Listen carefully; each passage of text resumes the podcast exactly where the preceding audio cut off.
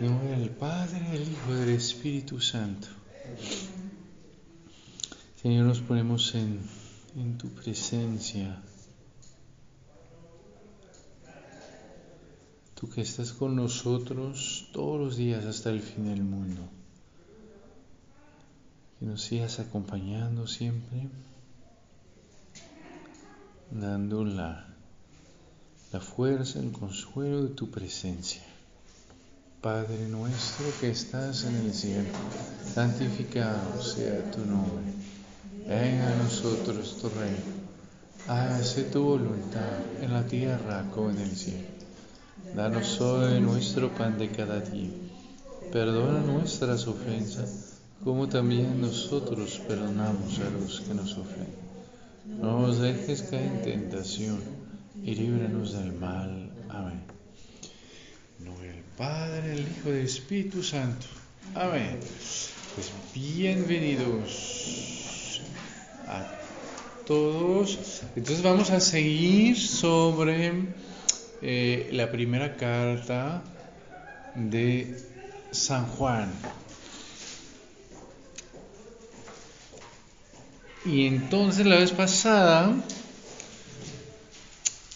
nos quedamos mm, en el capítulo eh, capítulo 2 en esto que nos decía San Juan, ¿no? que eh, el que, que ama a su hermano permanece en la luz. ¿sí?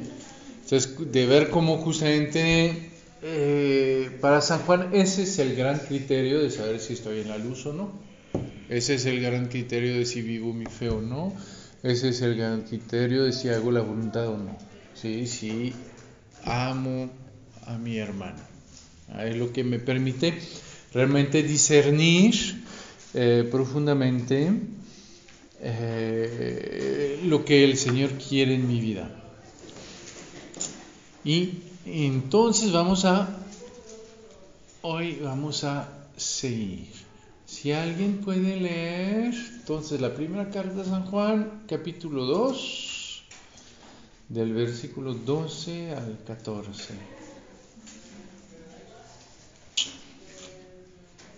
Esto les escribo, hijitos. Ustedes recibieron ya el perdón de sus pecados. Esto les escribo, padres. Ustedes conocen al que es desde el principio. Esto les escribo, jóvenes. Ustedes han vencido al maligno.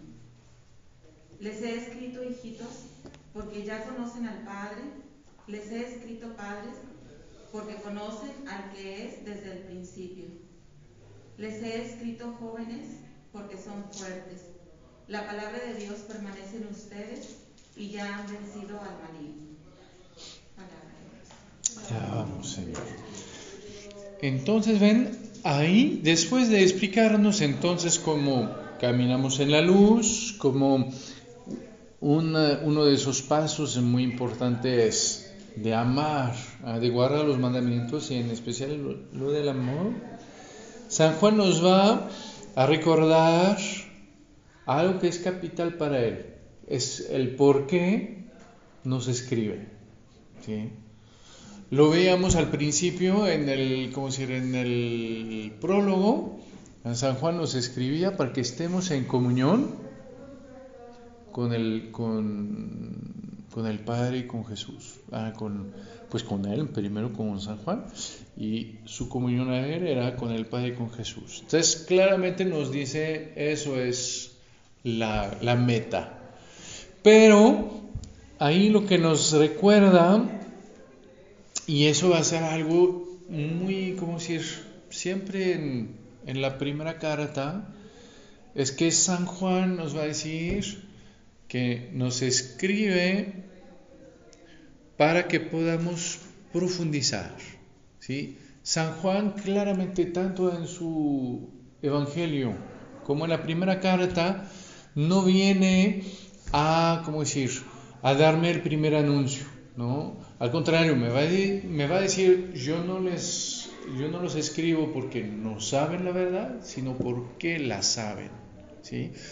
Ya que la saben, ahí eh, podemos justamente profundizar. Y ven para que, justamente para profundizar la palabra, la, para profundizar eh, esa, esa relación con Jesús y para justamente que San Juan escriba, ¿qué podemos decir de, este pasaje? ¿Por qué es que San Juan nos escribe? ¿Qué dirían ustedes? Por amor. sí. Ah, va a ser justamente por eso que es, va a ser una de las cosas la comunión. Pero si checamos así esos dos, esos dos versículos, ¿qué dirían?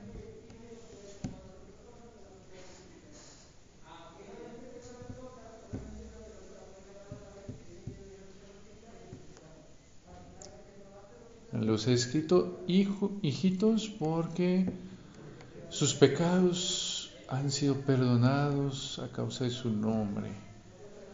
Los, los he escrito padres porque han conocido al que es desde el comienzo. Les he escrito jóvenes porque han vencido el maligno. Ahí, y ven, lo vuelve a repetir, ¿no?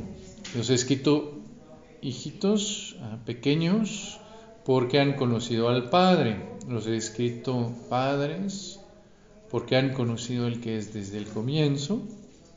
Los he escrito jóvenes, porque son fuertes. Buenas tardes. Y que la palabra de Dios permanece en ustedes y han vencido al maligno. Primero vemos que son tres, ¿no? Hay los chiquitos, hay los padres y los jóvenes.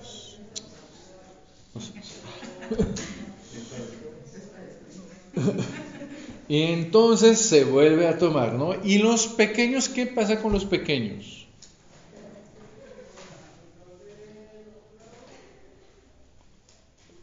En la primera vez, ellos que sus pecados han sido perdonados a causa de su nombre. La segunda vez, los he escrito pequeños porque, porque conocen al Padre. ¿sí? Y eso vamos, que, vamos a ver, ven, si, si vemos los, los tres, vamos a ver que los pequeños van a conocer al Padre. ¿sí? Los hijos van a conocer al Padre. Los padres van a conocer a quién? Al que es desde el principio. ¿Sí? ¿Se acuerdan quién es desde el principio? ¿Eh? El verbo. ¿sí? El verbo. Y los jóvenes son los que, ¿qué, ¿qué hacen los jóvenes? Son fuertes, han vencido el maligno, ¿por qué? Porque la palabra de Dios permanece en ustedes. Ah. Que ahí es el, justamente el Espíritu que hace permanecer la palabra de Dios en mí, lo que va a decir el Señor.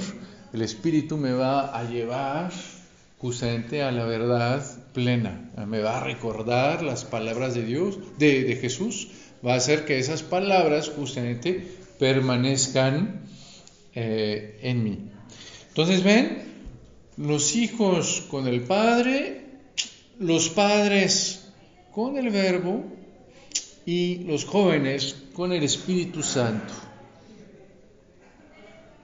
Y cada vez es porque justamente hay algo en que o se conoce o se permanece. ¿sí? Es decir, que hay una comunión. ¿sí?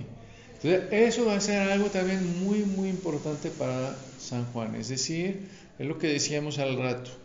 Es que San Juan cuando me escribe me pide varias cosas.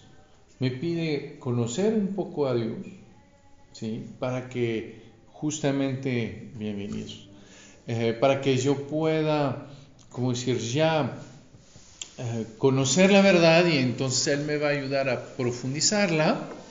Y la segunda que, cosa que Juan me pide es que haya un lazo personal con Dios. Sin eso no puedo entender lo que San Juan me va a decir. ¿Sí? Es bien impresionante para San Juan, por eso de hecho es, es bien impresionante cuando, cuando leen, em, eh, cuando leen exegetas, cuando leen gente que, que comenta el Evangelio de San Juan, en general, eh, fácilmente pues uno está un poco decepcionado, porque se ve que justamente leen a San Juan, como gente que estudia, ¿sí? pero sin tener un lazo personal. ¿sí? Y para San Juan, justamente lo que él me enseña es una vida, es algo que si no lo vivo, no lo puedo entender. Que si no me comprometo, me va a pasar por ahí. Porque justamente no me... ¿Ven? Los demás me dicen lo que tengo que hacer. Mateo, Marcos y Lucas me dicen, bueno, ¿quieres el reino de los cielos? Haz esto, no hagas esto y termina con esto. ¿Sí? San Juan me dice, nine. Me dice, el reino de los cielos es Jesús. Entonces, no se trata de hacer cosas, se trata de acoger o rechazar a Jesús. Y entonces me dice, por eso es como una amistad, si no te comprometes, eh, pues no puedes conocer pues al, que quiere ser tu amigo. De hecho, eso es algo muy impresionante, eh, eh, que muchas veces platicamos con los papás al momento de la del bautismo. ¿sí? Le decimos a los papás que una de las cosas muy importantes es que puedan los niños arraigarse, bueno, toda la familia, arraigarse en una parroquia. ¿Por qué? Porque si paso de una parroquia a otra, pues lo, lo que hay es que aquí estoy, al lado de la gente, pero no con la gente. ¿sí? Estoy viendo a la gente, pero la estoy conociendo solo del exterior. Y entonces cuando la conozco solo del exterior, pues solo voy a ver lo que no funciona. ¿sí? Es el principio, el, principio del chisme. ¿no?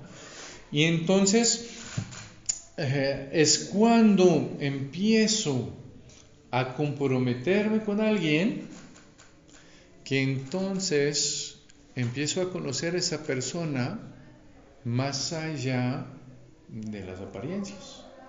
¿sí? Antes, pues conozco a esa persona solo eh, desde fuera. ¿no? Y entonces lo que me va a decir San Juan, me va a decir, para conocer a Dios, tengo que saber algunas cosas de base, pero también tengo que entrar en una relación personal con Dios. ¿sí? Si no, no voy a entender nada. ¿sí? Voy, y, es muy bello porque ven cuando justamente San Juan va a hablar del Padre, va a hablar eh, del que está desde el comienzo y va a hablar del que hace morar la palabra eh, la palabra de Dios en mí. ¿sí? Va a hablar del Padre que perdona los pecados. ¿sí? Me va a mostrar que lo primero justamente es entrar en una relación justamente con Dios, que es mi Padre y que me ama con un amor gratuito que va hasta justamente perdonarme mis pecados. Cuando me va a decir que los padres conocen al que está desde el comienzo, ¿ah? que justamente es el verbo, ¿ah? que es lo mismo que la sabiduría, entonces me va a mostrar cómo justamente tengo una relación con Él, que nos dice San Juan en el prólogo, en el verbo está la vida y la vida es la luz de los hombres. ¿sí? Entonces, cuando tengo esa relación con el verbo, quiere decir que entro en la vida y en la luz de Dios. ¿sí? Quiere decir que justamente empiezo a tener sobre el mundo, sobre mí y sobre Dios, ya no una mirada que es una mirada humana o que es una mirada así eh, equivocada, sino la misma mirada de Dios. ¿sí? Y cuando me habla del Espíritu, que hace como decir, eh, permanecer la palabra de Dios en mí, me va justamente a, ver, permitir ver lo que nos decía eh, siempre el Padre Felipe, que justamente la, palabra de Dios ah, me da fuerza porque es, se vuelve un secreto ah, que me revela y me hace presente el amor de Dios. Si se acuerdan, hay, hay, dos lugares que son muy bellos para eso. El primero es la anunciación. ¿sí? De ver que la palabra ¿ah? se hace íntima, se hace secreto, ¿ah? y por eso pues le va, eh, como decir, va a hacer, eh, como decir, va a dar a María esa fuerza para cumplir eh, la voluntad de Dios. Y se va a ver también, si se acuerdan, de Sansón. ¿ah? Sansón, mientras nos dice cuál es su secreto, pues nadie lo puede vencer. El día que Sansón revela que su secreto es que él está consagrado al Señor y que por eso tiene el cabello largo y que entonces le, le cortan el cabello, ahí ya pierde toda su fuerza. ¿sí? Es cuando justamente tengo un secreto cuando guardo un secreto, a que justamente tengo fuerza. Lo veo en la familia. Cuando amo a mi familia, pues tengo toda la fuerza del mundo para luchar por ella, porque ellos son justamente para mí algo que es mucho más allá eh, de todo lo exterior. Entonces, ven, lo que nos va a mostrar eh, San Juan, justamente para la, ¿cómo decir? Para entrar en esa, eh, ¿cómo decir? Para entrar en, su, en su primera carta, en la, para recibir lo que Él nos quiere decir, nos recuerda esa, esa relación con Dios, pero ven que siempre es una relación de amor. ¿sí? Mientras que cuando no entro en esa relación personal, pues justamente ahí ya el Señor ya no va a ser padre, ya no va a ser, eh, ¿cómo decir?, eh, fuente de la sabiduría, sino al contrario, va a ser más bien como un patrón, ¿sí? que me va a dar una ley y que me va a juzgar en función de la ley. ¿sí? Es cuando entro en una relación personal con Dios que voy a poder ir más allá de todo eso que me va preparando el Antiguo Testamento. Y que entonces ahí sí voy a poder entrar en la intimidad con Dios.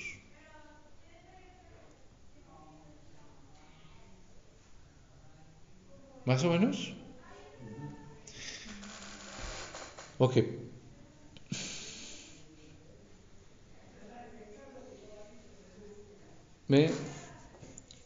¿Cuál es, ¿Cuál es la, Lo que está en juego en todo eso es que sin eso voy a acoger la palabra de Dios como la palabra de un extraño. ¿Sí? Voy a acoger la palabra de Dios como justamente alguien que conozco solo desde fuera y no, eh, no desde dentro. Muy bien. Y entonces, ven, es, eh, sí es, ven, va a ser muy importante. Por ejemplo, hay, hay, ¿cómo decir? Hay... Em, hay lugares en el Evangelio en que justamente se, se puede interpretar el Evangelio de, dos, de las dos maneras. Cuando, por ejemplo, el Señor va a decir en, Mateo 5, ¿sí? que justamente, ¿cómo decir? Eh, que no tengo que ayunar como los fariseos, ¿no? que se quieren mostrar, ¿no? sino que, porque si no, no tendré recompensa, que tengo, que mi mano derecha tiene que ignorar lo que hace la otra para que Dios me recompense, que Dios que está en el secreto, que ve en lo secreto, eh, me pueda recompensar, si no voy a tener ya mi recompensa en la tierra. Bien, ahí tenemos dos maneras de leer ese evangelio. En una, Dios es un super gendarme y un super juez. Es decir, que un juez me dice, pues ya reza con eso está bien, ¿no? Pero ahí Dios dice, no, no, no, no, no reza, sino además tienes que rezar sin que nadie se dé cuenta, ¿no? Y además es súper gendarme porque justamente está presente no solo afuera, ¿sí? Sino que está además presente adentro, es decir, que no hay un momento en que le puedo escapar. ¿sí? Y entonces ahí, ese evangelio me va a ser fuente de mucha angustia. ¿Sí? Porque voy a ver que no, pues cualquier cosa, pues Dios va a estar y va a ver que pues al final no hago lo que Él dice. ¿Sí? O al contrario, ¿ven? cuando tengo una relación con Dios, y que entonces descubro que Dios es mi Padre, voy a poder ver que, ah, lo más importante que es, es que Dios está presente en mi secreto. ¿Qué quiere decir? Es decir, que mi Padre está presente en todo lo que hago. Entonces, que justamente ya no voy a estar solo, ya puedo vivir todo con Él, ya no hay cosas que van a poder estar, escapar de su amor, sino que al contrario, todo va a poder ser envuelto eh, por su amor y que entonces, como decir, eso me va a permitir eh, justamente ya no buscar la mirada de los demás, sino que con la mirada del Padre sobre mí, pues eso me basta. ¿Sí? ¿Ven? Son... ¿sí? A mí me llama la atención lo que usted dice, por ejemplo, ahorita la lectura reflexionaba cómo, cómo cuando nacemos siempre buscamos, el bebé siempre busca la imagen del cuidador, de la persona que lo ama y lo protege. Entonces, así decía, ¿no? Cómo los pequeños buscan a Dios. Siempre nosotros buscamos a nuestro Padre. Pero qué padre llevarlo eso a nosotros, o bueno, yo busco a mi Padre. Sí. ¿Quién es mi Padre? Que es el, el Exacto, exacto. Y es, es justamente eso, es que a partir del momento en que descubro eso, no descubro que necesito lo que yo busco, lo que hace mi identidad, porque lo que, lo que veo es que el Hijo existe en función del Padre, no existe ni el Padre sin el Hijo, porque el Padre sin el Hijo no es Padre, ¿sí? ni el Hijo sin el Padre. Y entonces esa relación al final va a ser la que me da mi identidad. Y por eso, Padre, también quisiera yo pensar, como, como se dice, en la lectura a veces, eh, ahorita que mencionaba lo de que podemos leer y interpretar de varias formas, se me, me recordaba lo de córtate la mano Sí. o sácate la Sí, mano. sí. Entonces, como digo, como conozco al Padre, pues sí que no me va a pedir eso. ¿verdad? Exacto. Porque Él me ama y que no va a pedir que me corte la mano. Porque Él me ama. Entonces, si eso viene, pues no es Dios. Exacto. Entonces, yo creo que el conocerlo, el saberme amada, el saberme identificar, el encontrarme en su mirada, yo creo que ahí es todo, ¿no? Exacto. Ser guía para mis hijos. Por, por eso lo que dice San Juan, ¿no? Es que la palabra de Dios, para poder recibirla, no la puedo recibir fuera de esa relación personal con Dios. ¿Sí? Si no, justamente voy a transformar a Dios en un extraño y voy a interpretar justamente su palabra. Imagínense, un extraño que no me ama, o que no sé si me va, pero un extraño, no, pues que además sabe todo de mi, de mi vida personal, eso es Google, ¿no? Ahí como que es, es tremendo, es que ya me tienen vigilado y entonces tienen un poder sobre mí que es tremendo. Cuando es alguien que me ama, pues al contrario, es, es algo increíble porque quiere decir que justamente no hay nada que escapa de su amor. ¿sí? Pero ven, todo eso es la diferencia entre si lo recibo en una relación personal o no. ¿sí? Si justamente hay, eh, como decir, si sé que Dios justamente no es, no puede ser otra cosa que mi Padre y que yo no puedo ser otra cosa que su Hijo, ¿sí? Y que igual el Señor es el que me ilumina y que entonces me va a dar la luz profunda sobre mi vida, sobre la vida de los demás, sobre todo lo que tengo que vivir, ¿no? Y que no es, como decir, no va a ser justamente, eh, ven, la, la, diferencia entre la luz que es sabiduría y la luz que es eh, ciencia, ¿sí? Cuando me, me dicen cosas que no van hasta arriba, hasta la fuente, pues puede ser una luz parcial, y la luz parcial siempre es una luz parcial, y esa luz parcial puede ser, eh, ¿cómo decir?, mm, eh, hiriente. ¿Ven? Por ejemplo, ¿cuál va a ser? La, cuando el demonio me habla de mis pecados, el demonio me dice la verdad. Que soy pecador es la mera verdad. ¿sí? Que no tengo remedios es la mera verdad. ¿sí? Pero justamente es una verdad que es parcial. ¿sí?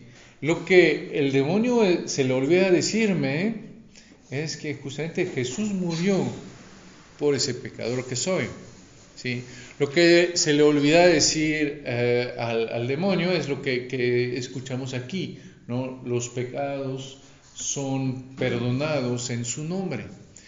Entonces me da una parte de la verdad, pero ven, esa parte de la verdad, si no está con toda la verdad, ¿sí? si no regresa realmente a la fuente, pues entonces esa parte de la verdad puede ser algo eh, que en lugar de construir, en lugar de hacerme crecer, en lugar de llevarme a Dios, me puede alejar de Dios. Cuando el demonio me habla de mi pecado, me, lo, me habla de eso para hacerme desesperar o para que yo me rebele contra Dios, diciendo, no, es que el Señor me pide cosas demasiado rudas, entonces ya no lo quiero en mi vida. ¿sí?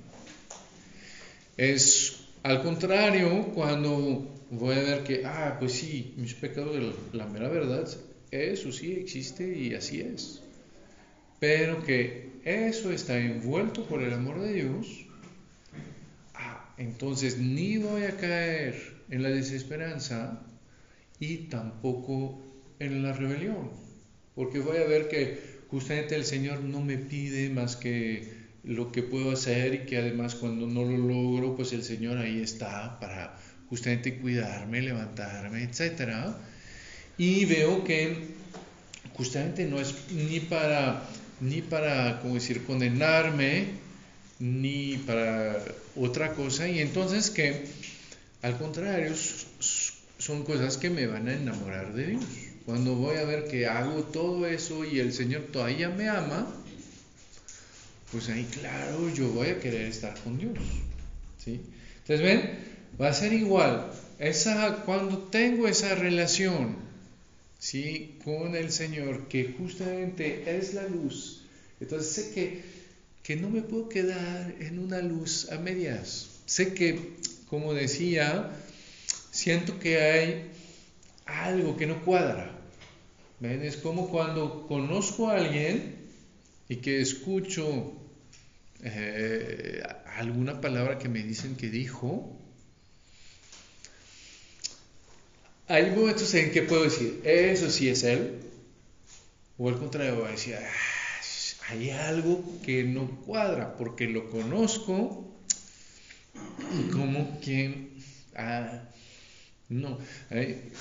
para contarles una vez, me, me tocó eh, escuchar una muchacha que había hecho una tontería grande en su vida. Quizás ya se las la platiqué, pero es muy significativa.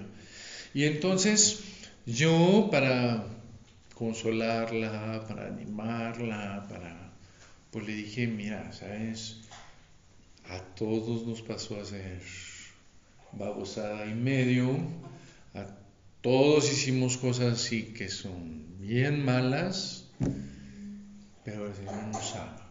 El Señor nos ama, entonces a un momento hay que pedir perdón, hay que recibir ese perdón y hay que levantarse y hay que hacer como saqueo, decir, bueno, pues la mitad de mis bienes a, a los que a los pobres y, cuatro veces más a los que eh, esta fe, ¿no? Decir, pues bueno, me levanto y, y, trato de ver cómo reparo. Si no se puede reparar, pues por lo menos camino, ¿no? Encomendando todo eso eh, a la misericordia de Dios. Y entonces, pues yo muy feliz, muy feliz de haber podido hacer algo, ¿no? A la semana viene una de sus amigas y me empieza a, a, gritar ¿ah? desde lejos diciéndome que cómo me atrevía a decirle eso a su, a su amiga, que ya está deprimida, pero que con lo que le digo, pues es mucho peor, y que no sé qué, no sé qué, ¿no? Y yo, pues qué, ¿no? Y ahí me dijo, no, es que tú le dijiste que ella era como los demás, que ella no tenía nada original, que ella era un número entre los demás. Y dije, ah, chis, ¿no? Y al final fue, de hecho, sí, fue algo que dije, ¿no? De cierta manera, le dije que sí, todos estábamos en eso, ¿no? Que pues, ella era con nosotros, ¿no? Pero jamás lo dije así, ¿no? Y jamás lo dije con esa intención, ¿sí? Y entonces, justamente cuando no recibo la palabra de la persona que la dice y cómo la dice y en la relación que tiene conmigo, pues entonces puedo falsear plenamente pues la, palabra. Va a ser como justamente los fariseos con la mujer adúltera. Cuando el Señor, dice en la ley que hay que apedrear a las mujeres adúlteras. Entonces ellos dicen, pues nosotros así hacemos. Pero cuando conozco a Dios, sé que eso no puede ser. ¿sí? Entonces es cuando voy a tratar de buscar y como San Pablo voy a ver que, ay no, porque entonces todos deberíamos estar muertos. ¿sí? Porque si no es por eso, es por otra cosa y por otra cosa. Y ninguno logra cumplir toda la ley. ¿sí? Es como lo que, que decía, cuando el Señor me dice que si mi ojo me lleva al pecado, lo tengo que arrancar, porque mejor llegar tuerto al, al, al, reino de los cielos que con mis dos ojos en el infierno, pues uno dice chispas, pues los, ¿cómo decir? Los, los ciegos que el Señor curó, pues seguramente que después pecaron con sus ojos, ¿sí? Y el Señor pues no los dejó ciegos, ¿sí? Uno les dijo, bueno, les voy a, les voy a sanar solo un, un ojo, porque es mejor que llegan así tuertos a, al cielo que con sus dos ojos al infierno, ¿no? Entonces nada más les voy a curar uno. No, pues no, ¿no? Porque justamente sé, cuando conozco al Señor, yo sé que eso no es lo que Él puede decir si es interpretado de esta manera. ¿sí? Cuando lo conozco, sé que Él me ama más de lo que yo me amo, sé que Él ama más a los demás de lo que yo los amo, pues si yo no les deseo eso, pues menos a Él. ¿sí? Entonces ahí es cuando justamente me voy a poner a, a reflexionar. Entonces, ¿qué quiere decir? Si Él es mi Padre, si Él me dijo eso, entonces, ¿cómo lo voy a recibir? Entonces, ven, ese pequeño pasaje de San Juan muy bello para decir justamente todo lo que les digo, primero es para entrar más profundamente en el corazón de Dios, es para descubrir más profundamente esa relación con Él, implica un compromiso y una relación personal con Dios. Muy bien, entonces después si alguien puede leer del 15 al, al 17.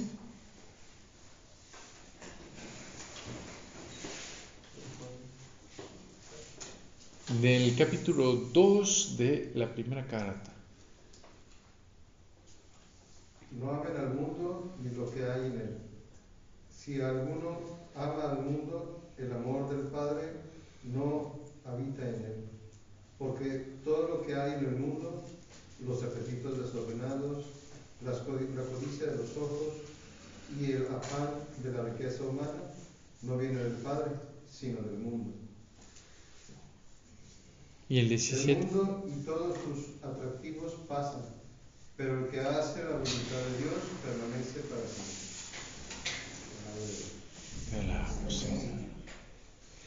Muy bien. Entonces, a partir de eso, San Juan nos va a, hacer esa distinción ¿eh? entre lo que es del Padre y lo que es del mundo.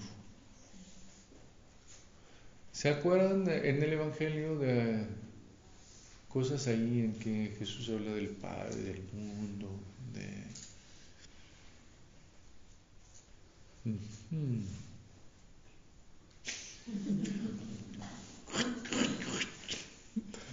¿Qué, hicimos el año pasado? Nada más San Juan todo el año, ¿no?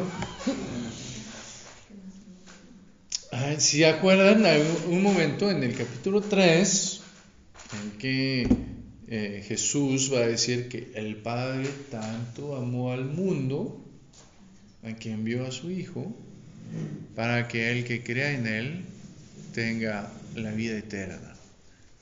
Entonces, ahí vemos que el Padre tanto ama al mundo y al mismo tiempo ahí vemos que si uno ama al mundo, el amor del Padre no está en él. ¿sí? Y eso es algo muy de San Juan. Es decir, que de vez en cuando una palabra quiere decir algo y en otro contexto quiere decir otra cosa. ¿sí? Ahí vamos a ver que en el Evangelio el mundo es, es el mundo, es todos los hombres. Pero aún en el Evangelio hay otro pasaje, en el capítulo 17, en que el Señor va a decir, como yo no soy del mundo, ah, ellos tampoco. El Señor va a decir, justamente si ustedes fueran del mundo, capítulo 15 va a decir, si ustedes fueran del mundo, el mundo amaría lo que es suyo. Pero porque yo los saqué del mundo, el mundo los odia. ¿sí? Entonces, ven, de vez en cuando San Juan nos va a hablar del mundo como justamente todos los hombres amados por Dios y por quien justamente manda a su Hijo. De vez en cuando, al contrario, me va a hablar como aquí del mundo, pero como es justamente los hombres manipulados eh, por el diablo. ¿sí? Los hombres en cuanto en que podríamos decir un poco como la torre de Babel, ¿no? Todos los hombres que se unen para ver si logran eh, alcanzar al cielo. ¿no? Y, no será más bien que Dios ama al mundo, pero el mundo no lo recibió. Exacto, exacto. Pero eh, es que van a ser como es muy chistoso porque con eso lo que va a mostrar San Juan es las matices. Es decir, que eh, no puedo decir el mundo es bueno o el mundo es malo. ¿Sí? Y voy a ver que en mi corazón al final hay algo igual. ¿sí?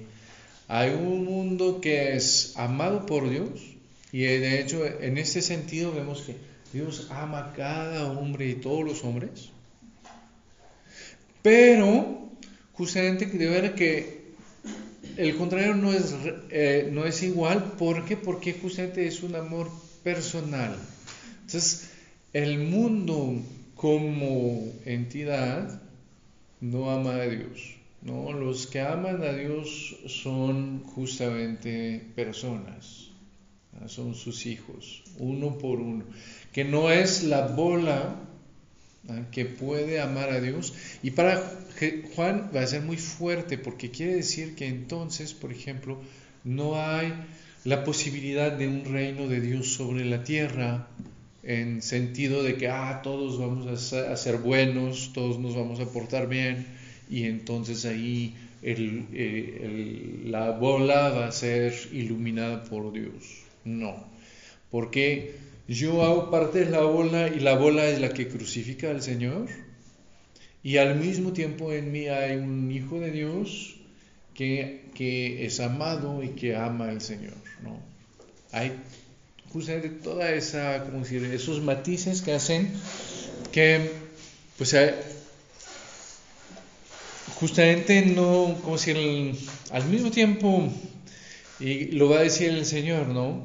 Ellos no son del mundo, están en el mundo, pero no son del mundo, como yo no soy del mundo. ¿sí?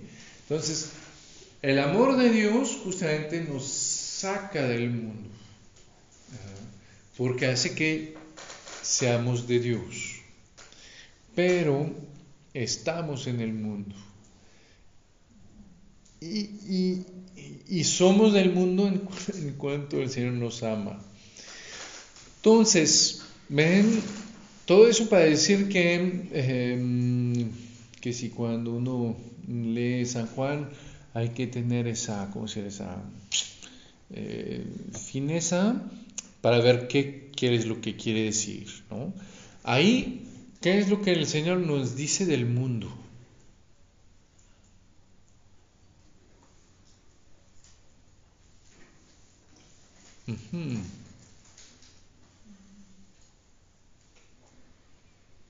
Bueno, ven, por ejemplo, nos dicen que, pues sí, alguien que ama el mundo no puede amar al Padre.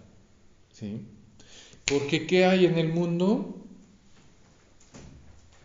Hay la concupiscencia de la carne, de los ojos y el orgullo de la riqueza. Y San Juan va a decir que nada de esto es del Padre, pero que todo eso es del mundo. Entonces,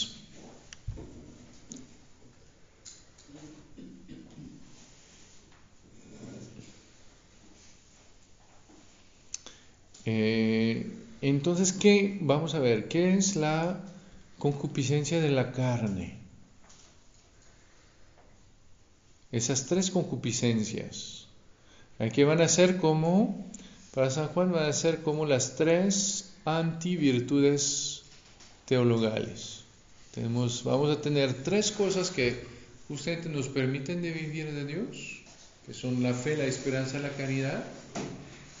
Y enfrente San Juan nos va a mostrar tres concupiscencias, la carne, la concupiscencia de los ojos y el orgullo de las riquezas. ¿Sí? Que van a ser como justamente los, los opuestos. ¿Y qué van a hacer? Em, ahí es muy importante las concupiscencias eh, para San Agustín y para los padres de la iglesia son las consecuencias que quedan de nosotros del pecado original. ¿Sí? Es decir, que en todos lo encontramos. Ya que todos descendimos de Adán y Eva, pues todos nos toca. Más o menos fuerte, pero sí todos. Entonces, la concupiscencia de la carne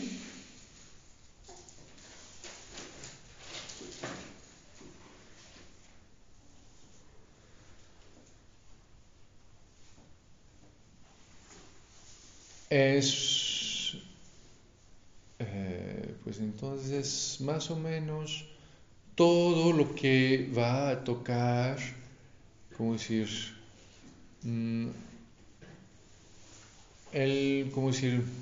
Cosas desordenadas a nivel corporal, que sea a nivel sexual, que sea a nivel de la comida, que sea al nivel de... Es todo lo que yo voy a buscar de manera excesiva Em, para, eh, como decir, complacer algún apetito corporal.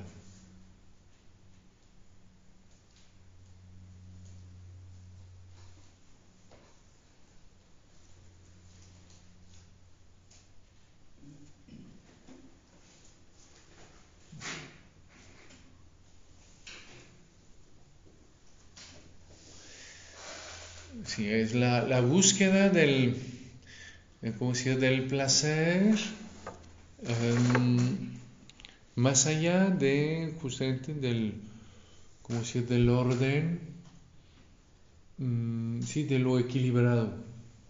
¿sí?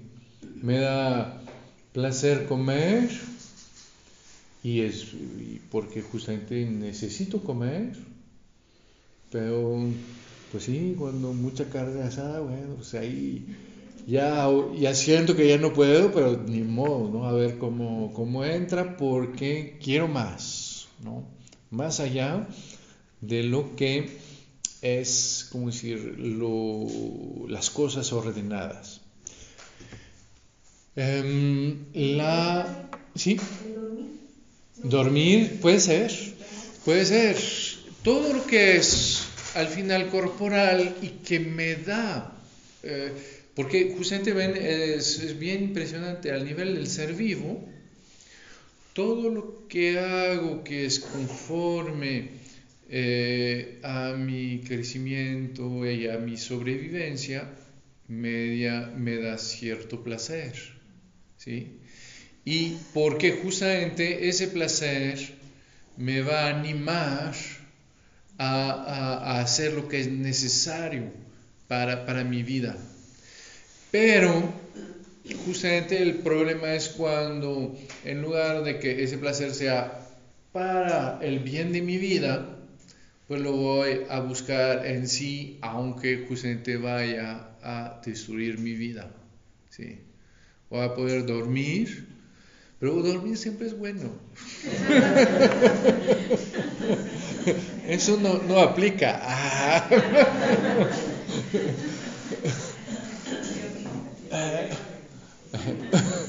Eh, voy, a, tomar café porque tiene buena aroma, me despierta, Pero después ahí me voy a volver adicto al café, ¿no? Y ya no voy a poder eh, eh, soltarlo. Ahí hay, siempre hay un momento en que soy capaz de hacer, de justamente de hacer pasar el, ¿cómo se llama? El placer justamente antes de lo a que está ordenado ese placer. Vamos a, compartir un, pastel eh, y, me como todo el pastel. Era para compartir y para que ese compartir fuera placentero justamente eh, y que ayudara a la caridad fraterna y al final pues la va a destruir. ¿sí? Por la falta de orden. Después, eh, si se acuerdan, em, la concupiscencia de los ojos. ¿Qué será? La vanidad. La vanidad, eso sí. La vanidad, ¿no? Eh, es al final qué? Es al final buscar, ¿cómo decir? complacer los ojos, o los míos o los de los demás. ¿no? Entonces, primero va a ser, ¿cómo decir? Claro que es fijarse en la apariencia, ¿no? A veces justamente a los ojos de los demás, porque ahí entra todo, ¿no? Instagram, Facebook, todas las redes sociales, ¿no? Ahí en que ¿eh? La morbosidad. Exacto, también. Todo eso que al final eh, voy a, a, tratar de, de aparecer, ¿no? de parecer, y no de ser, justamente. Todo lo que es también, de cierta manera, el farisaísmo. ¿Sí? Los fariseos es eso que el Señor les reprocha. Es que ah, afuera son muy bonitos, como las tumbas, ¿sí? y adentro están podridos. ¿sí? Que ah, pues tienen, como decir, mantos con eh, franjas largas, ¿ah? pero que se comen los bienes de las viudas. ¿sí? Entonces, ven, es, es esto de justamente, ¿cómo decir? quedarme en las apariencias, quedarme en lo, aparente, tanto para los demás, pero a veces para mí. ¿Ven? A veces justamente voy a decir, ah, pues soy el más guapo. Y que los demás no lo piensen, me vale, pero yo lo pienso, ¿sí? Y, me voy a fijar en eso, ¿no? Bueno, eh, de vez en cuando lo vas patético, cuando pues cuando uno no lo es para nada, pero uno lo piensa, ¿no? Y sí, es, es muy, eso sí es muy rudo. Pero, pero va a ser justamente en lugar de, va a ser al final la mentira al nivel de mi identidad, ¿sí? Eh, sí. Una pregunta, porque a mí nunca me ha pasado eso, ¿eh? de sentirme así guapa. Luego sí. pensar. Ah, puede ser del otro lado también. Exacto, también puede ser del otro ah, sí, claro. Es lo mismo. Uno y su contrario es igual. Yo puedo, decir, no, pues que yo soy casi modo. Así. Y, y al final es igual. Es que me estoy juzgando del exterior. Sí no soy capaz de ver en mí lo que Dios ve. Puedo decir, ah, en Francia eso lo llamamos agarraderas de amor. ¿no? Y puedo decir, ah, pues eso me hace atractivo, puedo decir, eso me hace horrible. ¿sí?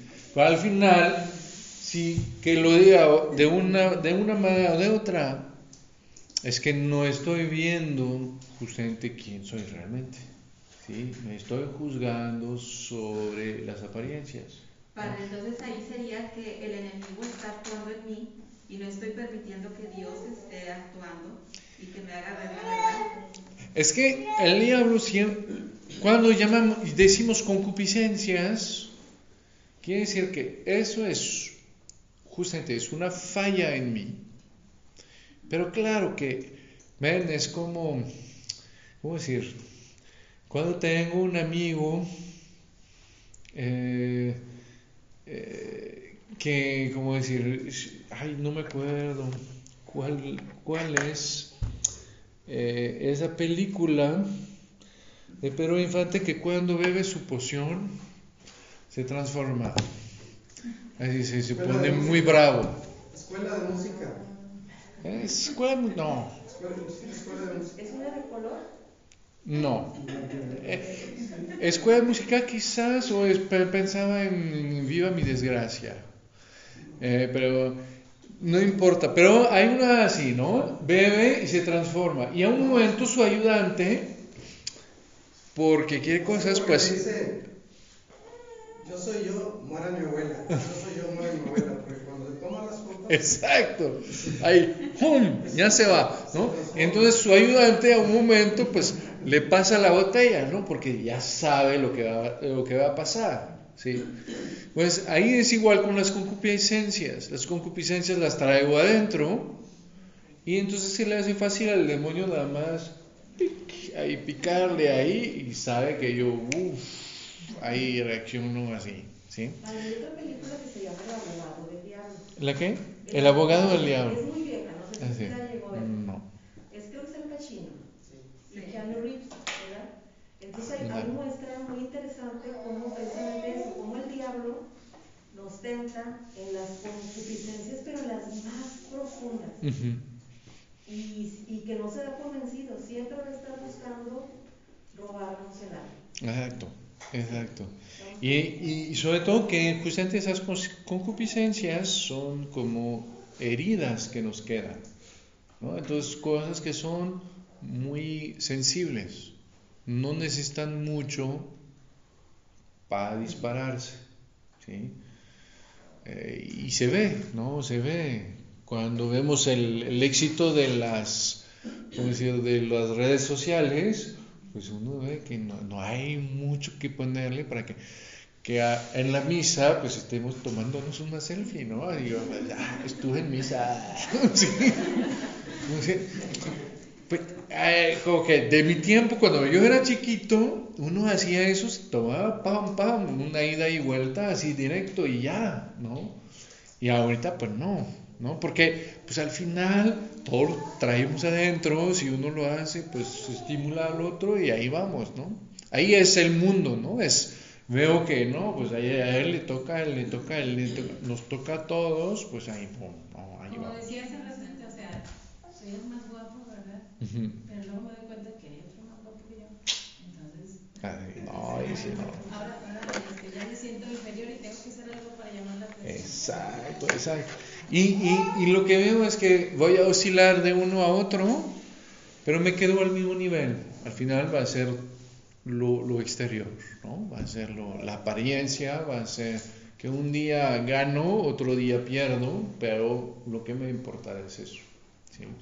Eso va a ser justamente la, ¿cómo decir? la, la concupiscencia eh, de los ojos. las tres partes, de las, de las tres partes que estamos formados, Ujú. cuerpo, alma y espíritu. Ajá. Entonces el alma es la que está en contacto con el mundo, la que odia, la que quiere, la que... Entonces dentro de nosotros mismos y en el espíritu pues está Dios, estamos hechos a, a su semejanza. Entonces dentro de nosotros está Dios y está el diablo. Siempre hay una guerra interna en la cual el espíritu de Dios controla el alma para que no peque, porque el, año el- el alma está diseñada para pecar dentro de nosotros. Entonces, ¿qué es lo que hace? Y eso compara- comparándolo con el consciente y el subconsciente de, de Freud. Tenemos un subconsciente y un consciente exterior. Entonces, el, el subconsciente es el que trata de controlar las acciones para que no hagas algo malo, Ujú. este, eh, porque esto te va a repercutir de alguna manera. ¿verdad? Pues es- eh, ahí está el mundo y Dios dentro de nosotros, que es el que puede controlar esas acciones. E- Esa es muy la, la manera de ver de, San Pablo, ¿sí? de hecho es el que va a decir alma, cuerpo y espíritu. Eh, el problema de esto es que justamente empieza, eh, eh, fácilmente hay como una especie de maniqueísmo y de dualidad en nosotros. Lo que nos va, donde San Juan va a ser un poco más preciso, es que nos va a mostrar eh, que no es al mismo nivel la dualidad, es decir, que no es al mismo nivel el bien y el mal. En cuanto que, va a decir, somos cuerpo y alma, y dentro del alma hay una dimensión espiritual, ¿sí? pero solo tenemos un alma. Y en esto, mi alma, justamente como está ligada al cuerpo, puede ser o movida por la dimensión más espiritual de ella misma o movida más bien por lo del cuerpo. Y que por el cuerpo puede llegar a, ¿cómo decir? Justamente a, hacer cosas que van a, a destruirnos, que va a ser el pecado. Y por eso a un momento, pues es esa oposición que va a hacer San Pablo entre el espíritu y la carne. ¿sí? San Juan, para evitar eso, va a decir que el verbo se hizo carne. ¿ah? No va a decir se hizo hombre, va a decir el verbo se hizo carne. ¿sí? Va a mostrarme que la carne en sí no tiene una mala inclinación. ¿sí? La carne tiene mala inclinación porque está desordenada por el pecado original. Pero que al contrario, la carne va a ser algo que va a ser muy grande. Si nos podemos a, pensar, ¿por qué Dios nos hizo un cuerpo que nos hace tan miserables? ¿Sí? que por Él somos capaces justamente de caer en la vanidad, de caer en los excesos, de, no lograr eh, orar, de no lograr tomar la disciplina que necesitamos para la vida, de dormir lo más, que necesitamos, de comer más que necesitamos. Uno dice, ¿para qué el Señor me hizo un cuerpo y por qué no nos hizo solo espíritus? Sobre todo que es, eso es lo que revoltó, ¿se dice revoltó? No, eh, que hizo enojar, que hizo rebelarse, sí, al, al diablo. El diablo, ¿por qué se, se, se separó de Dios? Es porque no entiende como Él, que es ángel, ¿ah? va a tener que estar al servicio de un espíritu que está en un cuerpo. Porque Él, como espíritu puro, tiene mucho mayor dignidad, mucho mayor fuerza, mucho mayor todo, mucho mayor inteligencia que un espíritu en un cuerpo. Sí, que ahí es mucho más limitado para conocer porque conozco a partir de mis sentidos y entonces me puedo equivocar, etcétera. Que además, pues justamente necesito descansar. Los ángeles no necesitan descansar. Los, ángeles no, no, dudan y un día piensan algo y el día siguiente piensan lo, lo, contrario. ¿sí? No, ellos son cosas así bien claras, bien directas, tienen la fuerza del mundo, no, necesitan descansar, no hay pasiones desordenadas en ellos. No... Pero, eso es entonces la diferencia de lo que implica realmente esa libertad, ¿no? Es decir, la que nosotros tenemos. Eh, claro que va a tener algo que ver con la libertad. Sí. sí. Ah, en comparación a ellos. Sí. Ellos, como ellos no cambian de. Exacto. Ellos van a tener Santo Tomás va a decir que los ángeles hacen un solo un solo, sí, una sola elección. ¿sí? Con eso o se van al, cielo o se van al infierno. Ya, así como que... Ah. Porque justamente nosotros crecemos. Entonces, al principio, bueno, lo vemos, ¿no? Al principio yo tengo 20 años, creo que ya sé lo que es el mundo, creo que ya sé lo que es el amor, creo que ya sé todo eso. A los 40 ya, ya creo que ya, ya sé que, que no sabía y que todavía no sé, pero que todavía voy a poder descubrir más. Y entonces, mi, ¿cómo decir? Mi parecer, mi, mi búsqueda eh, va, va a cambiar. ¿sí? Por eso también me pueden perdonar, ¿sí? Porque un día una burrada y al día siguiente digo, sí, hice una burrada, ¿sí? Eh, entonces, hay, hay un cambio en nosotros eh, que no existe en los ángeles. ¿eh? Y entonces que nos da un- por lo menos un ejercicio de la libertad más largo y más repetitivo. ¿sí? Pero uno dice, bueno, ¿y para qué tantos? ¿Para qué tantas elecciones? ¿Para qué tomar el riesgo de justamente de esas flaquezas? ¿Para qué querer? Uno dice, si, si tengo un- una laptop que funciona así muy rápido, ¿acaso la voy a cambiar por una que funciona menos rápido? Uno dice, pues no tiene sentido, ¿no? Si tengo el ángel que procesa las cosas así, ¿sí? Y sin, sin fallas. Y que al lado voy a poner uno que ah, empieza como bebé ahí, como que para saber lo que son las cosas, las pone en la boca y se cae y se quema y grita y no sé qué. Dice, o sea, pero ¿por qué? ¿Por qué vamos a eso, no?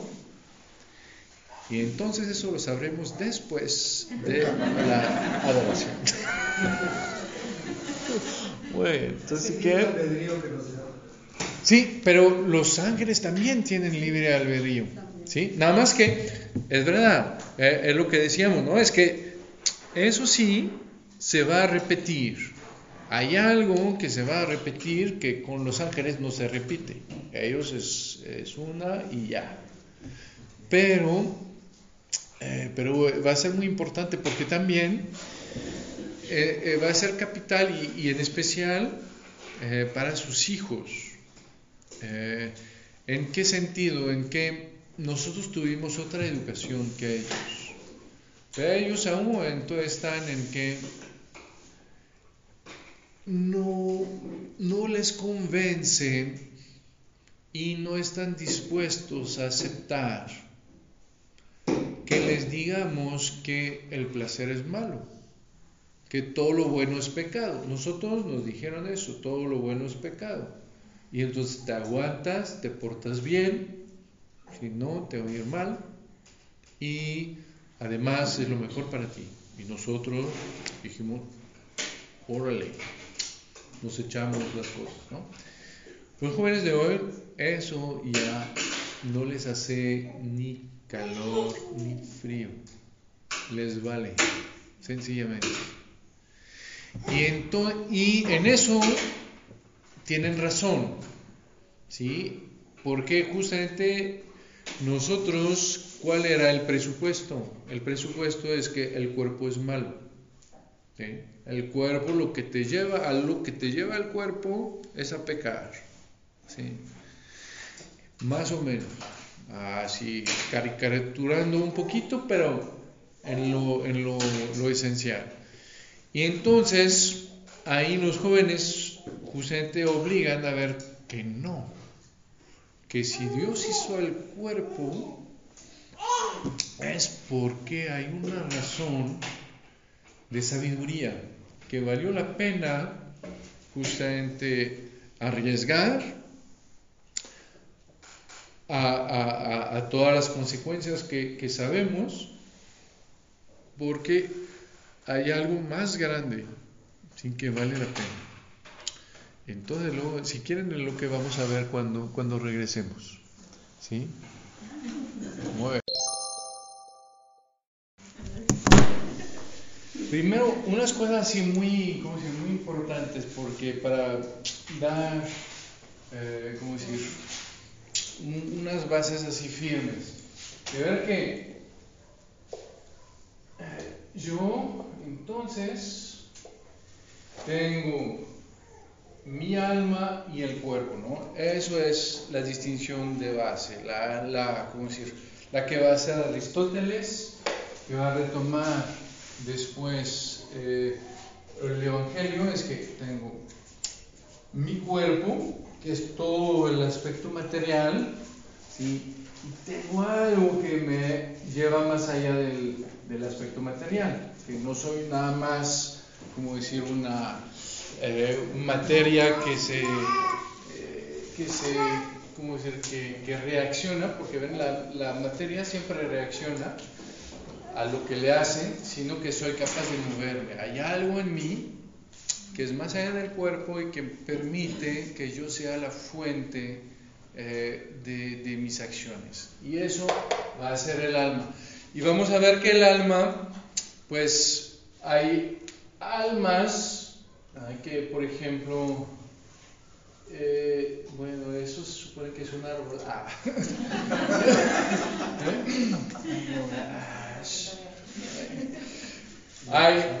El árbol es un ser vivo, ¿sí? Entonces tiene alma, pero su alma es solo capaz de ser fuente de cosas como respirar, asimilar y reproducirse. No va más allá de eso. Si veo a, a Bendy y a Pipo, sí, ahí, ¿sí? ¿Así? ¿Sí? Pues ellos es igual, pueden respirar, eh, asimilar, eh, reproducirse, pero además pueden sentir. ¿sí? Sienten y sienten cuando su dueño está enojado, se, se sienten que no es bueno estar por ahí. Cuando al contrario, pues son capaces de escuchar la voz, de sentir, si sí, si no, sí, de ver qué les dan de comer y de, de saborearlo, etc. Pero, horror de, las, de los horrores, ¿sí? es que a pesar de todo no son, no tienen su, su alma que es capaz entonces de ser como decir, de ser fuente de todas esas operaciones vitales, pues no es capaz de cosas espirituales. No son, ven, nunca vieron un perro que empieza a escribir con su patita ahí en, el suelo, ¿sí? No tiene esa capacidad de alcanzar eh, el universal, de alcanzar el, juicio de existencia y, y, igual va a ser igual al nivel del amor. Vamos a ver que un animal ama a nivel pasional. Si yo le hago el bien, me ama. Yo le hago el mal, me odia. ¿sí? No hay una capacidad de ir más allá de lo que siento. ¿sí? Y por eso lo más terrible es que no son capaces pues de conocer a Dios y de acoger a Dios, ¿sí? Por eso pues no están en el cielo. Eso sí duele. Pero, ¿sí? Mientras que mi alma tiene esas capacidades, ¿sí? De ser fuente de respiración, de asimilación, de reproducción, tiene esas capacidades también de sentir y de moverse, pero además tiene otras capacidades que vamos a llamar el espíritu. ¿Ven? Cuando decimos espíritu no es algo más que el alma. ¿sí? El espíritu es, es una dimensión de mi alma. Es que en mí el alma es espiritual. ¿sí? Es decir, que mi alma puede ser fuente de operaciones espirituales, ¿sí? Pero no, no es otra cosa. No sé si me di a entender o no, porque de ese cuadro ahí como que Cantinflas es mi ídolo y lo invito muy bien. Entonces, ven, lo que quiero decir es que cada vez, como aquí, acá, es, hay un solo, una sola cosa que es fuente de toda la vida, ¿sí? Mi vida en mí, mi vida que sea justamente respirar, sentir o pensar en Dios, es el mismo yo que es fuente de todo eso. Es una sola vida. ¿sí? Entonces quiere decir que no hay varios principios de varias, de varias operaciones, sino que es mi alma, que es al mismo tiempo la fuente de que yo respiro y de que yo pienso en Dios y de que yo como y de que yo siento, ¿sí? Es lo mismo, con capacidades diferentes, ¿sí? Esas, por ejemplo, aquí solo tiene las, capacita- las capacidades realmente básicas para sobrevivir y crecer, ¿sí? Aquí ya hay, es un alma con capacidades ya más, ¿cómo decir?, más eh, desarrolladas, ¿sí? Pero que todavía aquí no tiene, eh, no es un alma con capacidades de, de conocer a Dios, de amar a Dios y de acoger a Dios, ¿sí? Entonces, por eso vamos a decir que aquí es alma vegetal, aquí es alma animal, ¿sí? Aquí es un alma espiritual. ¿sí? Es la única que puede realmente tener ese contacto directo con Dios. ¿Está bien? Eh, después, eh, ¿por qué la pregunta entonces, sabiendo que eh, soy hecho de alma y cuerpo, que al final es un solo ser, que es un ser vivo, pues ¿por qué el Señor va a ser mi cuerpo? De hecho, va a ser muy impresionante porque en la primera carta de San Juan, eh, San Juan va a decir hasta, hasta eso, ¿no? que ¿quién es el anticristo? Es el que niega a Jesús venida, venido en la carne. ¿sí? El que niega que Dios se haya encarnado. El que niega, entonces que niega, ¿cómo decir?, esa proximidad ¿sí? de Dios con el cuerpo. Entonces es muy fuerte, ¿no? ¿Por qué? ¿Qué me, qué me da el cuerpo? Y ahí es muy... Pueden hacer algo como que pensar, bueno, ¿y qué puede hacer el ángel? ¿Qué puedo hacer yo? ¿Qué puedo hacer yo que no puede hacer el ángel? Y ahí dicen, pues no sé, es más inteligente que yo, se desplaza más rápido que yo, ¿sí? Porque yo tengo que correr y ya cuando comí bien, pues ya es- está más complicado y cuando hay rampa así, el ángel, que haya rampa o no rampa, le vale. Ahí como que, y ya, ¿sí? Entonces, ¿qué puedo hacer yo con mi cuerpo que no puede hacer el ángel? Dar vida. Un ángel no puede dar vida a un angelito. No. Ahí nosotros podemos dar vida a angelitos. ¿sí? Pero, ¿ven? yo no puedo, eh, el ángel no puede dar vida. No puede ser fuente de otro ser. ¿Qué más? Sentir. Sentir, es verdad. Pero ¿de qué me va a servir el sentir? ¿Usted qué me va a, cómo decir? Eh, ¿Qué me va a dar de más sentir que, por ejemplo, lo que Porque El ángel no va a sentir, pero el, el ángel él sí va a intuir. ¿sí? El ángel no, no va a sentir las cosas porque no tiene cuerpo, pero las va a conocer desde dentro. ¿sí? Él, No, no va a poder experimentar lo rico que sabe una comida, no va a poder experimentar. Este, eh, exacto, entonces como hay, presencia, hay Va a haber como un disfrutar, ¿sí? el sentir en el sentido que me va a permitir disfrutar. Y más allá de la comida, me va a permitir disfrutar eh, de una persona. ¿sí?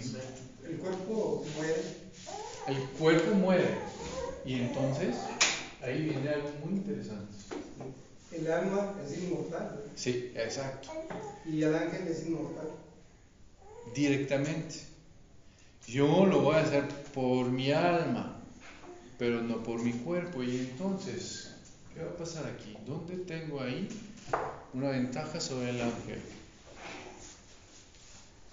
Es que el ángel no puede dar, la, no puede entregar su vida por nadie.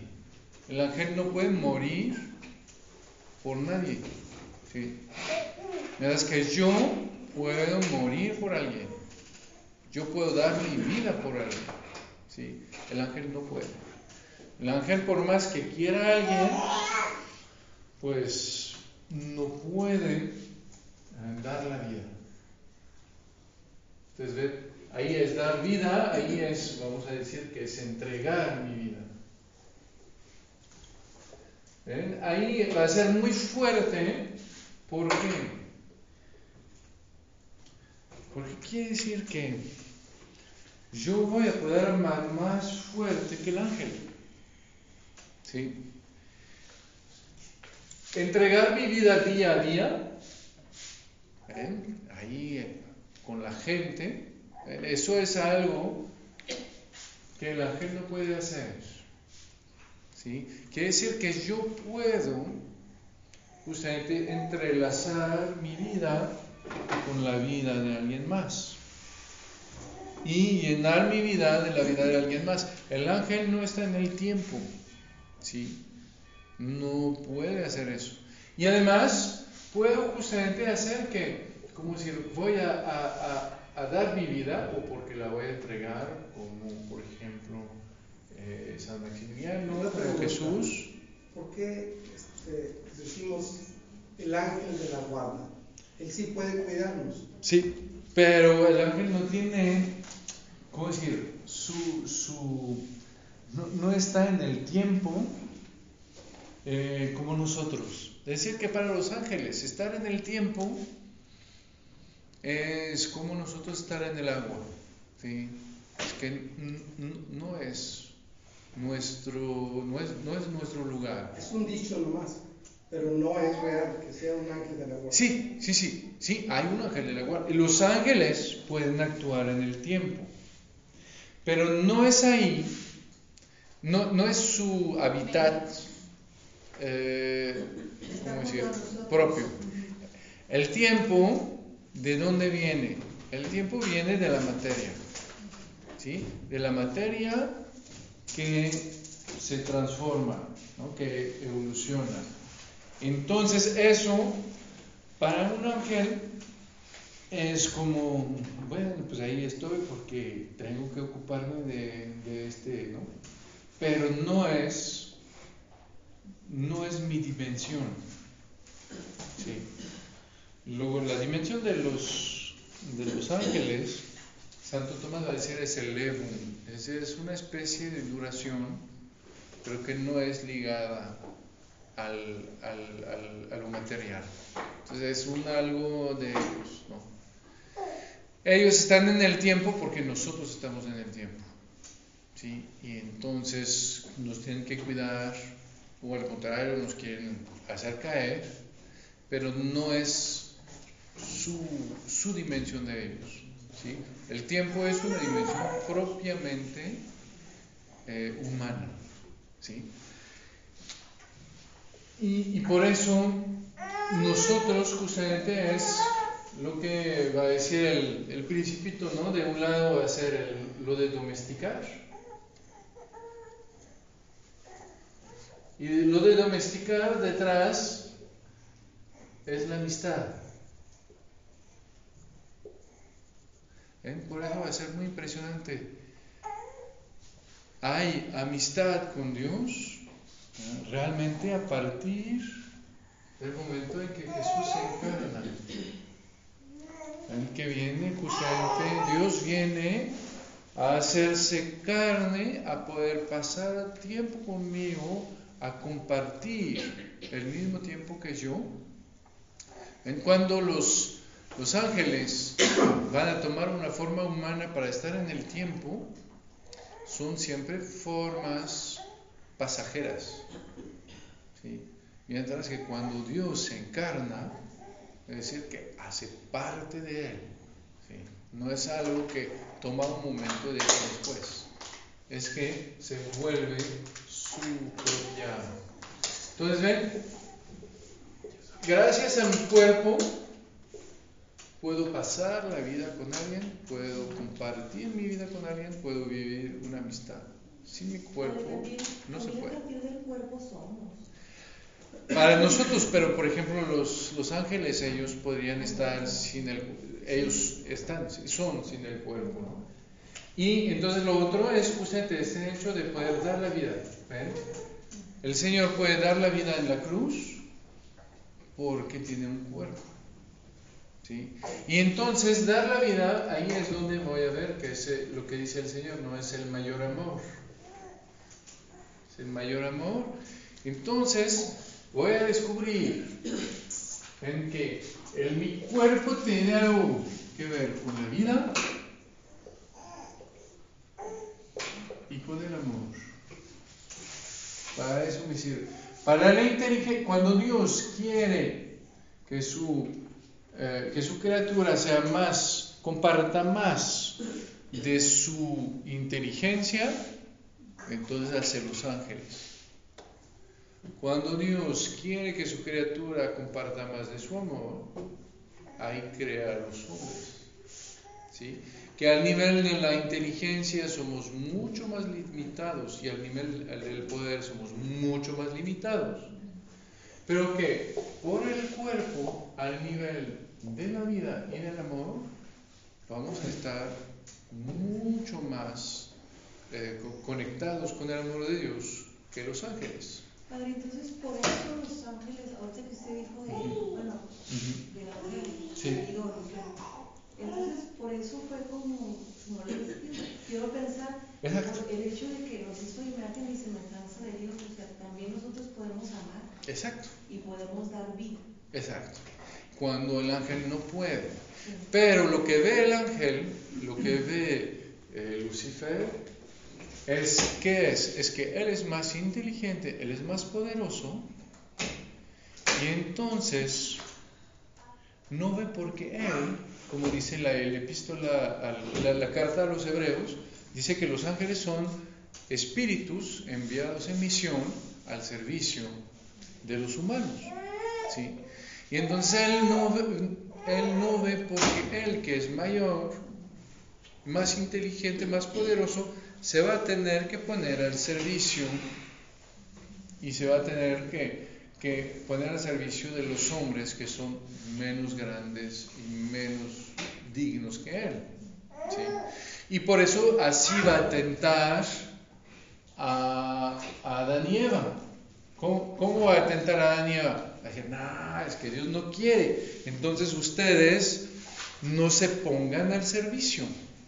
¿Sí? Ustedes no se queden bajo la tutela de Dios, sino que ustedes pues agarren su autonomía para que sus ojos a- se abran y ustedes van a ser como Dios.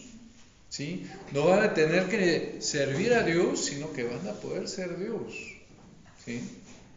Que es justamente su propia eh, tentación de Él. Sí. entonces puede decir que ya éramos como dioses. Y sí, en el sentido de que justamente Dios nos da su propia vida, pero esa vida solo la podemos tener si la recibimos de Él. Es que lo que quiere el demonio, por donde nos tienta, es decir, tú vas a ser como Dios sin Dios. Del, del, del Génesis. Sí, Pues estábamos como Dios en el sentido de que pues somos sus hijos y que Dios nos quería compartir todo. ¿sí? Después que éramos como Dios por el poder y eso no. ¿sí? Y va a ser todavía, por eso va a ser todavía más fuerte porque ven cómo, cómo Dios se va a servir del cuerpo. Se va a servir del cuerpo primero justamente con María. ¿sí? Para tener una proximidad con María que no va a tener con ninguna otra criatura y después para tener una proximidad con nosotros que no va a tener con los ángeles. ¿sí?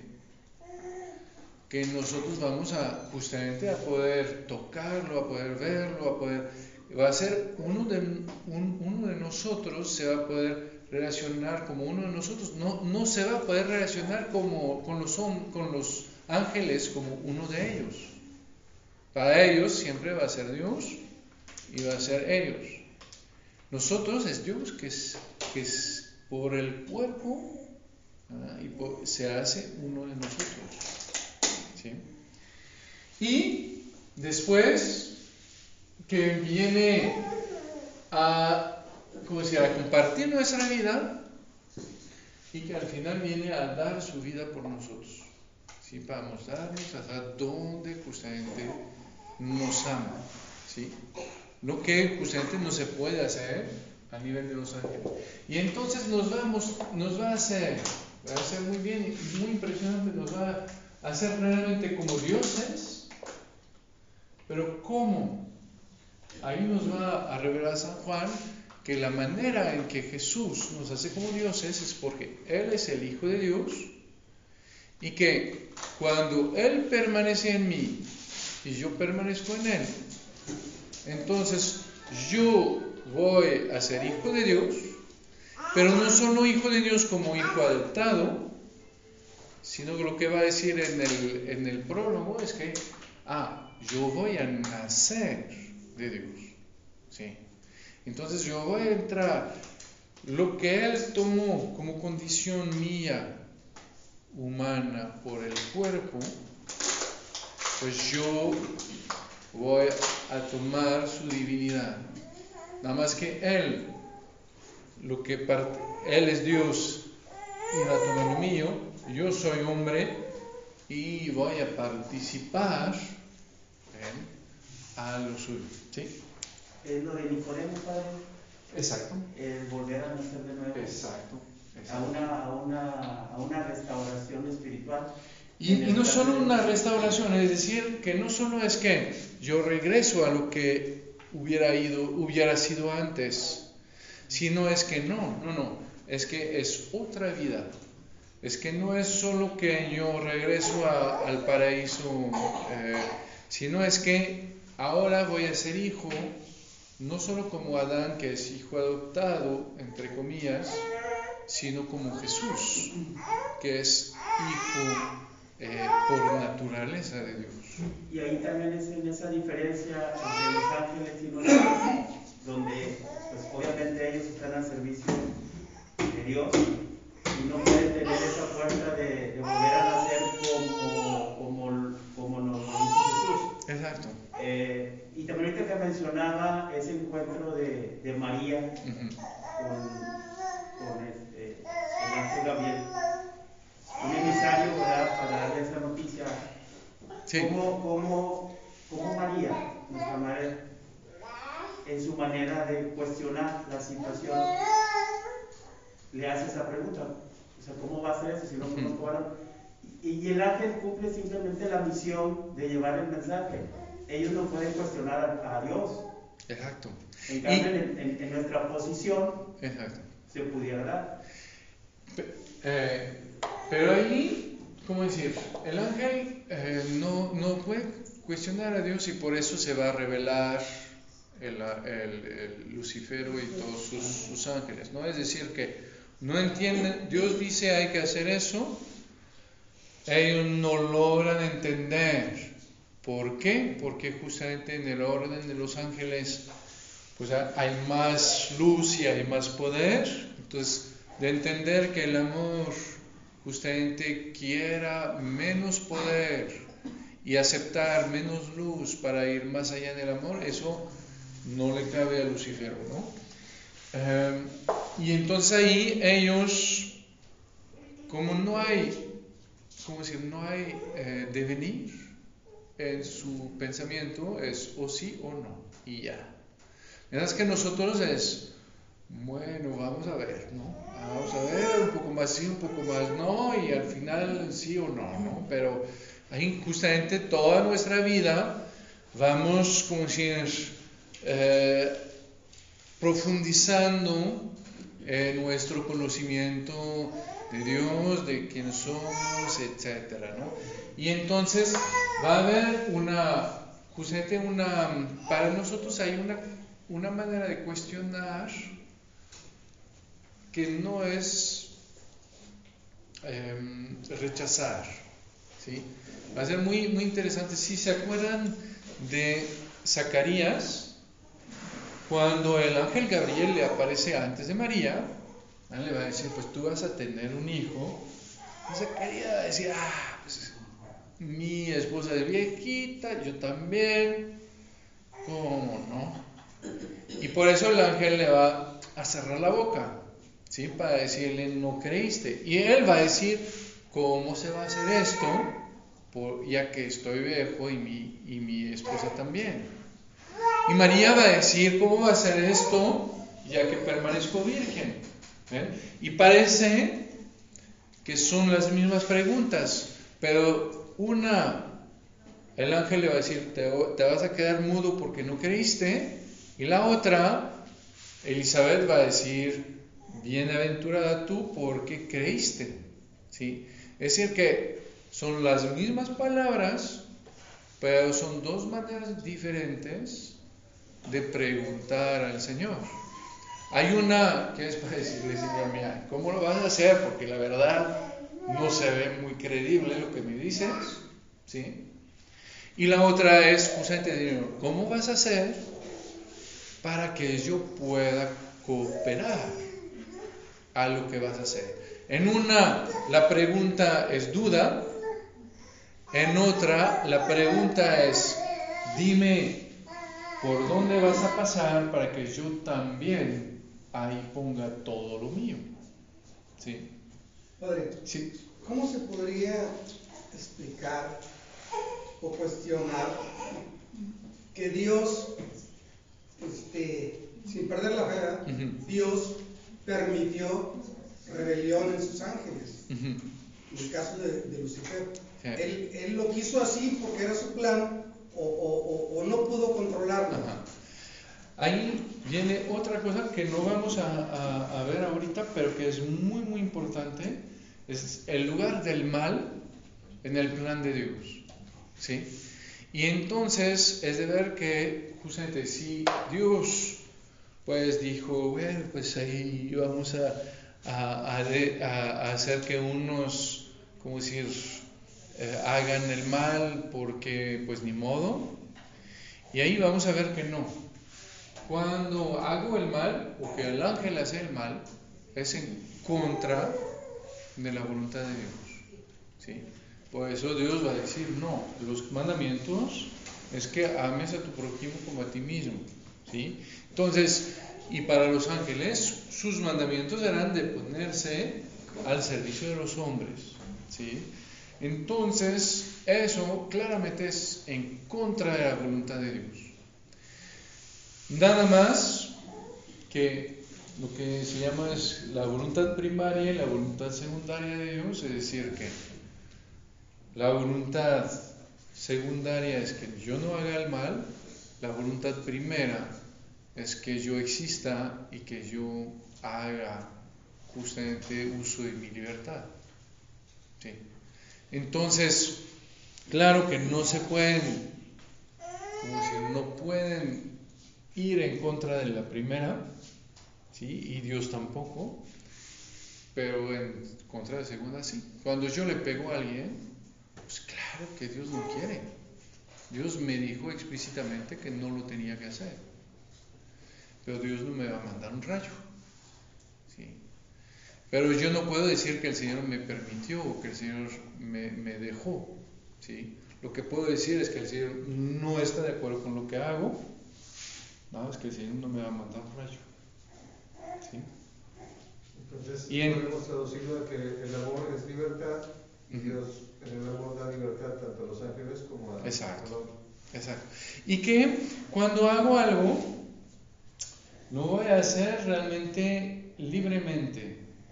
Quiere decir que eh, si, si hago el mal, pues lo voy a hacer yo y que no es Dios que dice, ah, pues que haga el mal y después vamos a ver cómo arreglamos. ¿Sí? Sino que Dios dice, no, que no lo haga, que no lo haga, que no lo haga, pero yo por mis pantalones lo hago. Y entonces Dios dice, bueno, pues vamos a ver cómo arreglamos eso. ¿Sí? Pero no, no puedo decir que Él hizo el mal porque al final Dios lo tenía planeado para después hacer algo mejor. No. Hizo el mal porque le dio la gana y porque hizo lo contrario de lo que Dios quería. Después, viendo el despapalle, pues Dios dice, pues tampoco puedo dejarlos así. Entonces, a ver cómo voy a servirme de todo eso y como metiendo mi amor en ese caos, voy a hacer algo todavía más bello que al principio. Pero ven, no hay una intención de que se haga el mal para hacer el bien. No.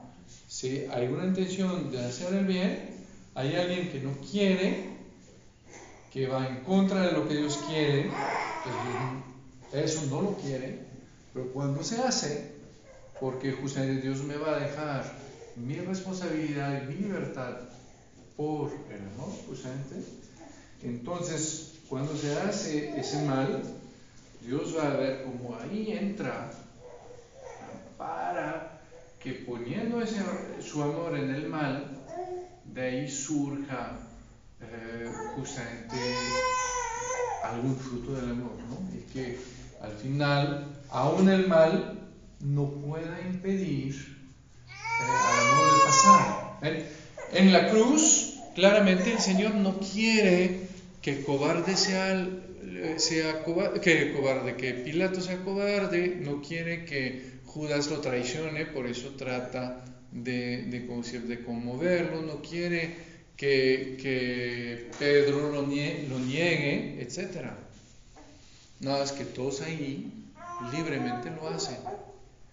Entonces, viendo cómo lo hacen, el Señor dice, ah, aunque no es lo que quiero, yo ahí voy a poner un amor que va a hacer que hasta todo eso va a servir para poner más de relieve el amor que yo les tengo.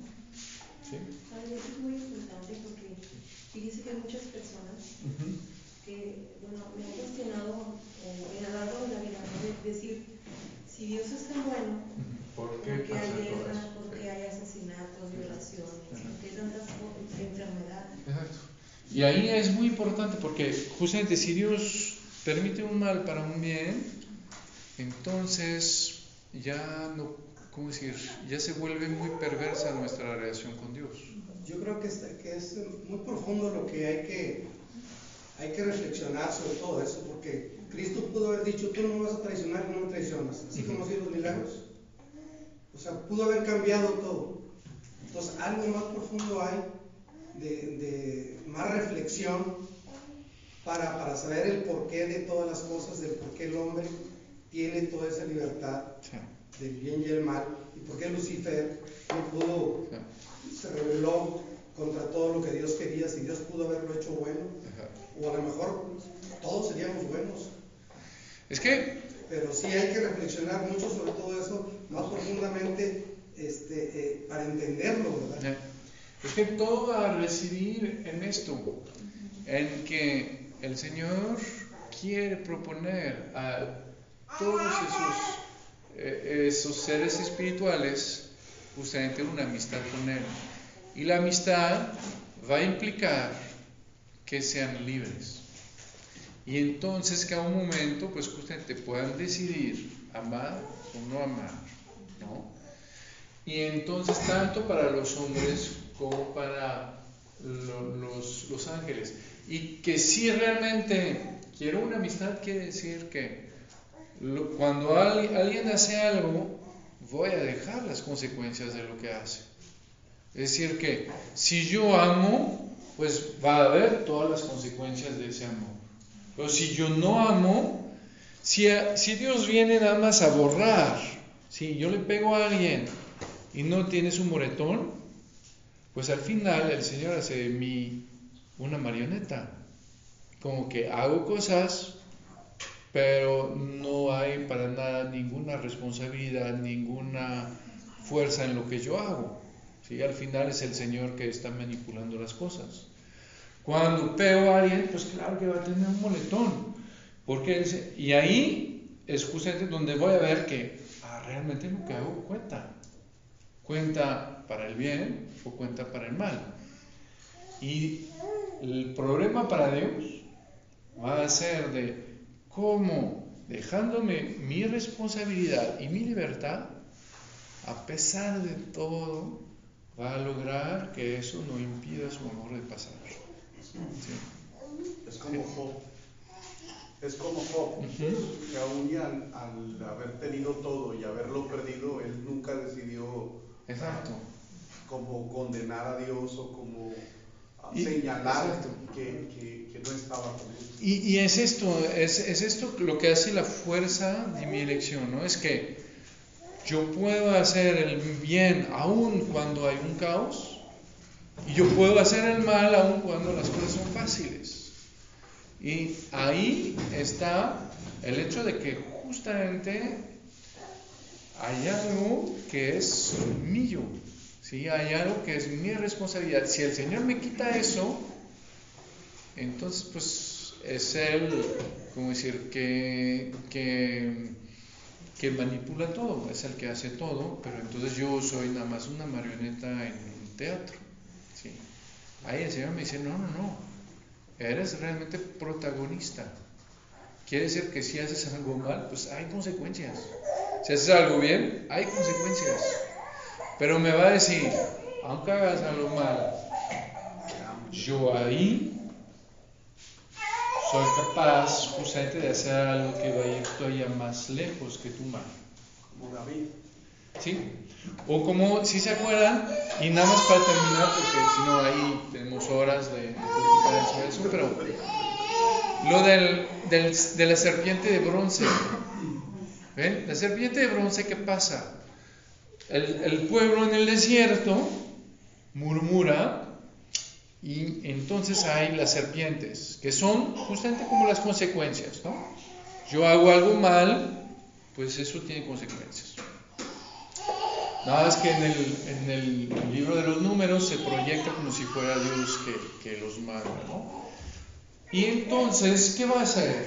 El pueblo va a ir con Moisés para que Moisés interceda. Moisés intercede y Dios le va a decir, hazte una serpiente de bronce, los que la van a ver, pues van a ser, van a, salvarse. Y uno dice, pero qué raro, ¿por qué Dios no dijo mejor, sabes qué? Bueno, intercediste, pues ya voy a quitar las serpientes. Dios va a dejar las serpientes, Dios va a dejar que las serpientes sigan mordiendo a la gente, ¿sí? Y Dios va a hacer que esas, mordidas, si yo veo a la serpiente de bronce, no me van a dar a muerte. ¿Por qué? ¿Por qué Dios no quita las serpientes? ¿Por qué Dios las deja? Porque justamente Dios va a dejar las consecuencias de mis actos. Dios para arreglar las cosas no va a quitar las consecuencias de mis actos, las va a dejar. Pero, lo que va a hacer es que va a poner un amor que va a hacer que esas consecuencias ya no dan la muerte. Las mordidas de las serpientes siempre van a estar, pero ya no van a dar la muerte. El pecado y, las consecuencias de mi pecado siempre van a estar, pero por el perdón de Jesús en la cruz ya no me van a poder separar del amor de Dios. La muerte que es consecuencia del pecado siempre va a estar, pero ya no me va a poder dar la muerte definitiva porque por la muerte y la resurrección del Señor yo también voy a resucitar. Entonces, ven, el Señor no va a quitar el mal, no va a quitar las consecuencias del mal, pero me va a dar un amor que justamente va a hacer que aun si están esas consecuencias, ya no me van a poder separar ni de Dios ni de los que yo amo. ¿Eh? Entonces el Señor va a, a, ¿cómo decir? a respetar totalmente todas mis elecciones y hasta las malas y todas sus consecuencias, pero haciendo que eso, a pesar de todo, aun si las respeta, ellas no van a tener la última palabra. ¿Sí? Pero o sea, eso sí, un día si quieren lo podemos ir más. eh, Sí. yo nada más quería compartirle. Entonces, por eso lo que nos dice San Juan, que Él nos habla desde lo que ya conocemos. Y quien ama a su hermano permanece en la luz y no hay por qué tropezar, sino que nos habla para continuar en esa, en esa unión con Dios. exacto, exacto. Eso, Por eso es, lo que va a poner San Juan en luz, es que justamente ahí está mi libertad y, y que ahí justamente la tengo que seguir profundizando porque justamente hay consecuencias tanto para el bien como para el mal. Así es. Muy bien, pues si quieren terminamos con una pequeña oración.